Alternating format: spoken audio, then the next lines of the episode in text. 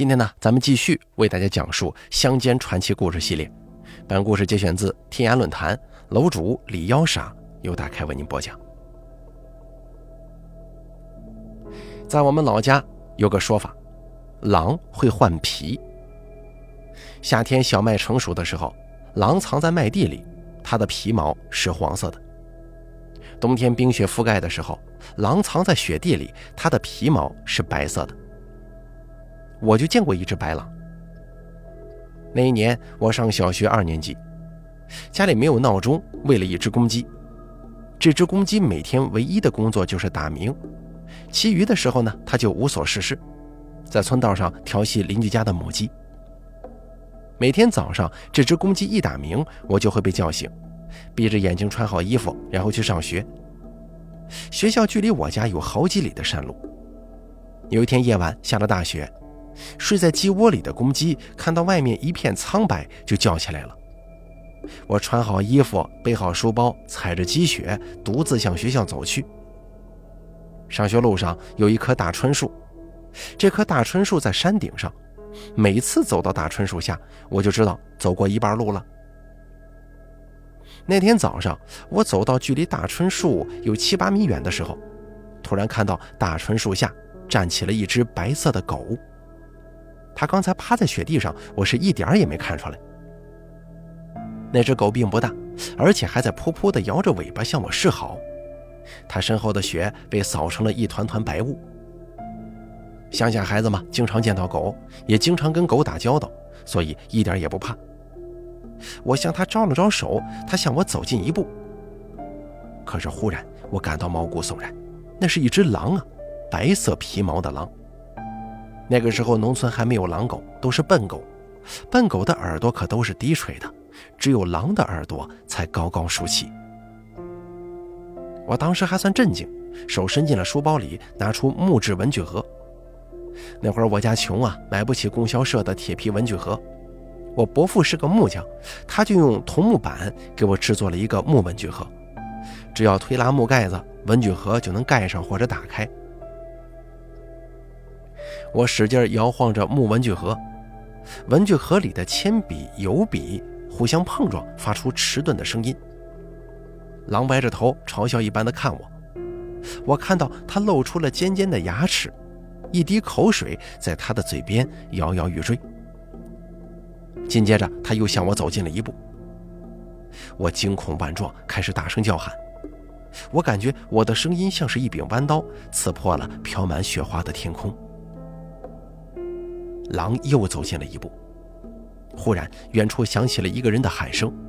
他一边喊一边跑，手中举着一把斧子。狼看到有大人来了，唰的一声跑远了，地上留下了两行深深的爪印。那个跑来的人是我伯父，他经常在外地给人家盖房子。这天，他给主人家把房子盖好了，吃了晚饭，喝了点酒，然后就背着木匠工具向回走。他有一个帆布做的大塔链，里边装着斧子、锯子、刨子、墨斗等木匠工具。他在回家的路上刚好遇到狼挡住了我上学的路，伯父就对我说：“现在还不到半夜呢，你起这么早干什么呀？回去睡觉吧。”我就跟着伯父回到家中，然后一觉睡到天亮。我睁开眼的时候，看到一缕阳光透过窗缝照进来。我心想：坏了，今天要迟到了，就赶紧穿好衣服向学校跑。那天晚上的雪很大，路面上的积雪足有一米这么厚。我顺着社员们铲好的路跑向学校，看到路边的积雪比我还高。来到学校已经迟到了，但是老师破例没批评我，我感到一阵庆幸。可是啊，紧接着我就感觉到教室里气氛很不好。老师板着脸，同学们一个一个显得很惶恐。下课之后，我才知道，就在今天凌晨，我们班的同学信德在上学路上被狼给吃了。故事到这儿啊，才算是刚刚开始。说到我同学信德被狼吃了之后，信德的爹决心复仇，要找到那只白狼。而信德爹呢，只是一个农民，种庄稼是他的特长。要他找狼，恐怕是一件不容易的事儿。此后的一个月，每天夜晚，信德的爹穿着棉大衣，大衣里头揣着长刀子，故意在寒冷的夜晚走得很疲惫，走得很艰难。但是他没有一次遇到过那只白狼。信德爹决定去彭家河问一问。彭家河在几十里外的一条山沟里，那里住着一位远近闻名的老猎人。我们晚辈啊是不知道老猎人的本名的，大家都叫他四爷。四爷是从秦岭山区来到关中的，也不知道为什么他离开了他的老家。印象当中的四爷总是披着一张狼皮大衣，人们传说，如果遇到危险，四爷身上的狼皮那种毛发就会根根竖起。信德爹说起自己儿子被狼吃了这个事儿，说着说着，眼泪就流下来了。四爷坐在门口的石墩子上，有一下没一下的吸着旱烟袋。如果没有烟雾时不时的从嘴里冒出来，人们都会以为他是一尊石雕。信德爹说完了，四爷没说话。信德爹就问：“四爷啊，我该怎么办呢？”四爷还是不言语。信德爹说：“远近人都知道您是老猎户了，您要是没办法，我就只能认命了。”四爷把烟锅在鞋底磕了磕，这才开腔说话：“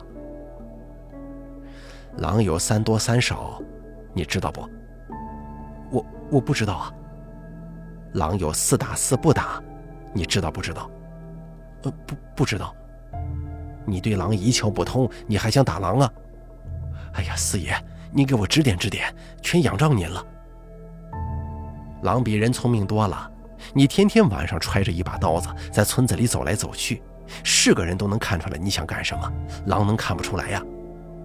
信德爹扭扭脖子，有点不以为然。这不是一只狼，是一伙狼。那只白狼啊，是刚到新地盘来的新狼，现在他们合伙了。信德爹惊疑地望着四爷，想问又不敢问。四爷说。群狼的活动范围在方圆上百里，一只狼一晚上能够奔袭上百里，也就是说，狼群每天晚上都能够把自己的领地巡视一圈。前两天东王村有人看到狼群，那就是说，方圆百里这一带活跃的不是一只狼，是一个狼群。狼群都是一个大集体呀，那只白狼单独出现，那就说明是刚刚来到这里。现在他已经入伙了，你一个人怎么会是狼群的对手呢？信德爹将信将疑，轻声的问道：“你刚才说狼看到我了，现在又说是一伙狼，那我走了这么多夜路，狼怎么不吃我呢？”四爷说：“狼不到饿得不行的时候，是不会主动攻击一个成年人的，但是却会攻击一个娃娃。”狼群早就发现你了，只是不愿意向你下手，因为你身上杀气很重，狼能嗅得出来。你要是不相信我的话，去背风处看，十有八九啊，能够找到狼的爪印的。信德爹听四爷把狼说的那么神乎其神，他很不以为然。他认为四爷为人高傲，说话神神叨叨的，寒暄了几句之后就离开了。关中的冬季都刮着西北风，信德爹把他的烂棉袄紧紧地裹在身上，顶着风向前走。临近黄昏的时候，信德爹看到了自己家所在的村庄，可是风越来越大，那破棉袄就像是一张纸一样。信德爹扛不住风了，就来到了一处断崖躲风。信德爹刚刚来到断崖处，突然大吃一惊，地上有一滩凌乱的狼爪印。狼果然在这躲过呀，还果真在偷看过他，并且是一群。信德爹第二天又去找四爷了，提着一包点心去的。四爷又是坐在门口，慢悠悠地抽着烟锅子。你这要打狼，不懂狼的习性，那怎么成啊？只有一腔孤勇，可没啥用呢。信德爹恭恭敬敬的就问。您昨天说狼的三多三少是什么？三多是说狼走老路多，狼很少走新路，因为新路危险呢。还有狼想法多，狼会潜伏很长时间，意识到没有危险才会出动。再有就是后面攻击多，狼攻击的时候往往会从后面咬住喉管，一击毙命。而三少呢，是说狼发情少，每年开年才发情，持续一个月。还有狼跑路少，总会选择最佳的途径进攻。再有就是祸害少，不到饿得不行是不会攻击人畜的。信德爹想了想，又问道：“那四打四不打是什么？”四打是说伤了人要打，伤了畜要打，冬季要打，群狼要打。四不打是说秋季不打，雨天不打，怀孕不打，有狼不打。信德爹想了想，有的明白，有的不明白，这是为什么？伤人伤畜当然要打他了。冬季天寒地冻，狼群缺少食物，就潜伏在村庄附近。如果出现这等举动，也得打。狼群危害性极大，单个狼见了人不敢攻击，狼群就敢，所以遇到狼群就要打，这就是四打。那四不打是什么？秋季庄稼成熟，田鼠、狗獾、胡子、山鸡都跑出来祸害庄稼，这个时候是不能打狼的，打了狼，庄稼就会被祸害得不成样子。雨天狼行走轻便，人行走艰难，不能打狼。怀孕的狼跟小狼崽也不能打，打了就伤天害理，会遭老天爷报应的。要是没了狼，那全都乱套了。你想想，遍地都是田鼠这些丑类，人还怎么活呀？那只白狼吃了我的娃，是不是要打了它呢？那当然要打了。你要不打它，狼群看到人好欺负，下次还会效仿的，还会吃人。这只白狼一定要打死它，给狼群一个教训。那怎么才能打了它呢？我年龄大了，腿脚不利索，本来我不想揽这档子事儿。再说当今世道禁枪，谁家有枪就抓谁，没枪还怎么打狼啊？可是你娃娃被狼吃了，我就不能不管了。信德爹听到四爷这样说，赶紧磕头，连声道谢。哎，你先甭着急谢我，能不能打死白狼还两说呢。我有一杆猎枪，五一年收枪的时候，我埋在后山坡了。咱们俩呀，把枪取出来，要打狼，全指望他了。当天夜晚。信德爹扛着铁锹，跟在四爷的后面爬上了后山坡。四爷背着双手，弓着身向前走着，连大气都不喘。四爷走到了一棵脸盆粗的香椿树下，看了看四周，用脚点着地面，对信德爹说：“就是这儿了，开挖。”信德爹吭吭哧哧地挖出了一米多深，从地下取出了一个长长的油纸包。四爷面对着冉冉升起到山顶的月亮，跪下去拜了三拜，然后转过身来，双手捧起油纸包，虔诚地放在地上，打开，里面露出了一根长长的猎枪。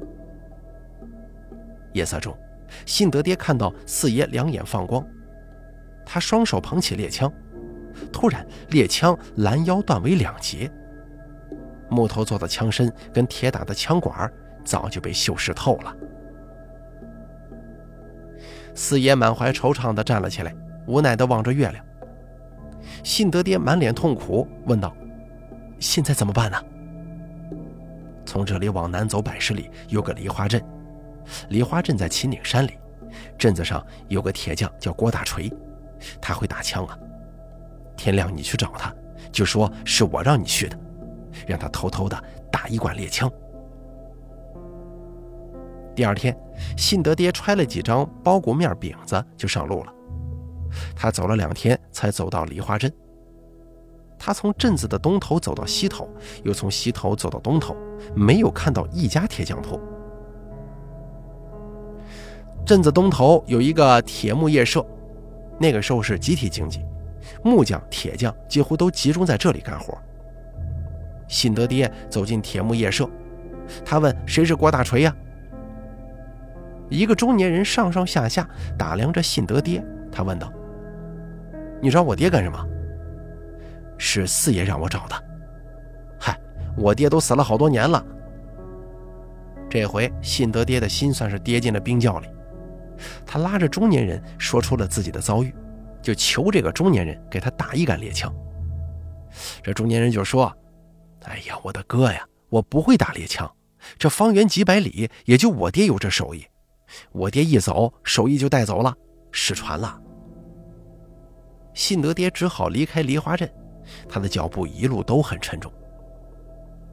信德爹见了四爷，四爷说：“不用犯愁。”没有猎枪，照样能打狼。猎枪是精细活，一般铁匠打不了，但狼夹子总能打得了吧？我跟他们说，他们就能打。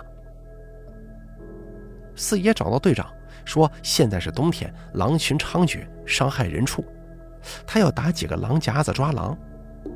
昨天晚上生产队那头叫驴拉粪回来晚了，被狼群分吃了，把送粪人都给吓瘫了。队长正为这件事情恼火，一听说四爷主动请缨打狼，立即同意了，就吩咐村子里的铁匠照四爷的话去做。铁匠打了三个狼夹子，每个狼夹子足有七八斤重。信德爹背着狼夹子一路叮叮当当的响，跟在四爷后头。四爷在山巅跟山沟都会停留很久，趴在草丛中寻找。有的时候还会搬开土块去嗅，神情十分专注。四爷说：“长走坡，短卧锅，不长不短不落脚。”陕西话中把脚念成绝。信德爹就问：“这什么意思呀？”四爷解释说：“山峰高，狼就会沿着山梁行走；山峰矮，狼就会在低洼处藏身。”如果山峰既不高也不矮，狼是不会在这里歇脚的。这是为什么呀？因为山峰高，登高望远，能够看到哪里有猎物；山峰低，可以藏在暗处，一击而中啊。辛德爹想了想，觉得很有道理。那天他们在山中转悠了整整一天，四爷是没有看到狼的行踪的。没办法呀，第二天继续找呗。终于在一堵山崖的背阴处看到了一汪积水，积水发绿，显然已经很长时间了。西北地区极为干旱，能够找到这么一滩积水实在不容易。四爷对信德爹说：“你到四周找找，估摸着能够找到狼爪印的。”信德爹放下狼夹子，四面查看，终于他在距离积水几十丈的地方看到了荒草丛。扒开之后，看到了狼的爪印，爪印杂乱无章，估计啊是好几只狼留下来的。好了，就是这里了。狼要来喝水，喝了一次就会喝第二次。四爷跟信德爹在荒草丛中安下了三只狼夹子。三天后，估摸着狼夹子夹到狼了，四爷跟信德爹带着绳索来到了积水旁的荒草丛，小心地拨开荒草。他们看到狼的爪印留在了狼夹子的前两三尺的地方，然后折返着跑向旁边了。辛德爹很是懊恼，还疑惑地问：“怎么会这样呢？”四爷看了看周围的狼爪印，你看看狼夹子前面的爪印和别的狼爪印有什么不同吗？没有什么不同啊。再仔细看看。信德爹趴在地上，一个个的研究。哦，狼夹子前面这双爪印，不服短，爪印小，别的地方的爪印大。对呀，你知道为什么会这样吗？不知道。狼王看出来草丛中有夹子，就派一只狼去试探。派谁呢？当然是派狼群里地位最低的那只狼。谁的地位最低呀？刚刚加入狼群的那只狼就是了。你猜这只狼是哪只呀？我没见过，我怎么知道啊？就是那只白狼啊！信德爹突然听到那只白狼，眼睛瞪圆了，头发竖起来，恶狠狠地问：“那白狼在哪儿啊？”四爷没有回答信德爹的话，继续说：“狼群不会单独行动，而白狼呢，单独行动了，只能说明他是新来的。加入狼群之后，一开始地位最低。”有什么危险的事儿，总是他打头阵。这只白狼刚刚成年，身体轻，不服小。哦，狼群发现这里有狼夹子，再不会走进草丛了。咱们换个地方放狼夹子吧。这个地方最好，有积水，狼群要来喝水。你如果换了别的地方，狼群不一定经过，白费功夫呀。那怎么办呢？兵不厌诈，虚则实之，实则虚之。狼群跟咱们斗心眼儿，咱们就奉陪到底。四爷让信德爹围着狼夹子挖了一圈壕沟，然后呢，在沟上头支着向日葵杆，向日葵杆上面铺了一层细土。向日葵杆看起来很粗，其实并不结实，一压就断。然后信德爹从村口的壕沟里捡了一只被老鼠药毒死的小猪仔，丢在了狼夹子旁边。信德爹想啊，即使狼没有被狼夹子夹住，也会掉进壕沟里；即使没有掉进去，也会被老鼠药给毒死的。信德爹信心十足地开始等待。可是四爷说：“不对，不对呀，哪里不对了？”四爷继续说：“狼是动物当中的高级动物，它口很细，只吃活物，不吃死东西的。你说的那是以前吧？”现在人都没得东西吃了，哪里还有狼吃的？人饿疯了，什么都吃；狼没得东西吃了，就会吃死猪的。不，狼比人干净，也比人忠烈。狼饿不死，不吃脏东西，宁死也不屈服。你看，老虎、狮子都被人驯服了，给人表演节目，唯独狼是无法驯服的。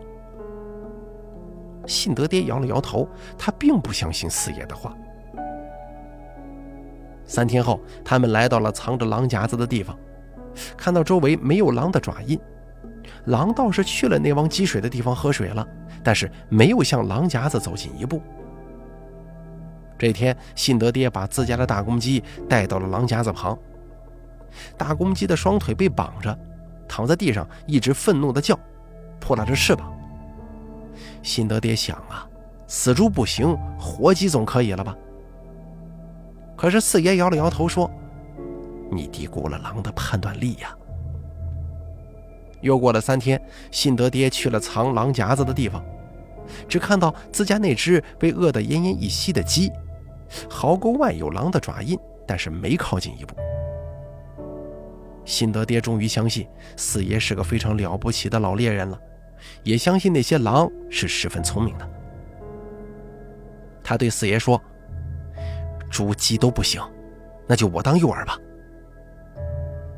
那天是那年冬天最后一场大雪，天地之间白茫茫一片，雪花像雨滴一样争先恐后的落下来，几十米开外就看不到人了。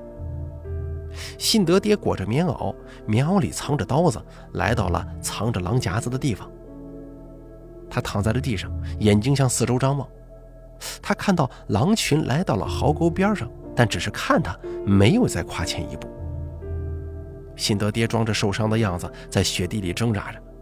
双方僵持了半个小时，狼始终没有再走近一步。后来，狼群似乎识破了信德爹的诡计，他们开始转过身，慢腾腾地挪动脚步，准备离开。辛德爹看到这种情况，一下子急了，他站起身，故意一脚踩在了狼夹子上。狼夹子反弹回来，发出咔嚓一声巨大的响声，两边的锯齿深深地咬住了信德爹的脚腕，血液就像泉水一样喷涌而出。狼群站住脚步，回过头来，短暂的沉寂之后，一只狼像利剑一样奔向了信德爹。就在他距离信德爹只有几步远的时候，扑通一声掉进了壕沟里。其他狼犹豫不决呀。不知道是该逃走，还是去解救那只掉落到陷阱当中的狼。远处响起了呐喊声，四爷带着人们手持农具赶了过来，狼群就一哄而散了。人们把那只掉进陷阱里的狼套上来，哎，果然是个白狼。到最后呢，这个白狼自然是被剥皮削骨了。信德爹把狼皮送给了四爷。那天，狼夹子夹断了信德爹的腿骨，信德爹就成了一名瘸子。但是自从他成了瘸子之后，他看起来反而总是很快乐了，再也没有像以前那样始终愁容满面了。好了，咱们本期乡间故事就说到这儿了。本故事节选自天涯论坛，楼主李幺傻由大凯为您播讲。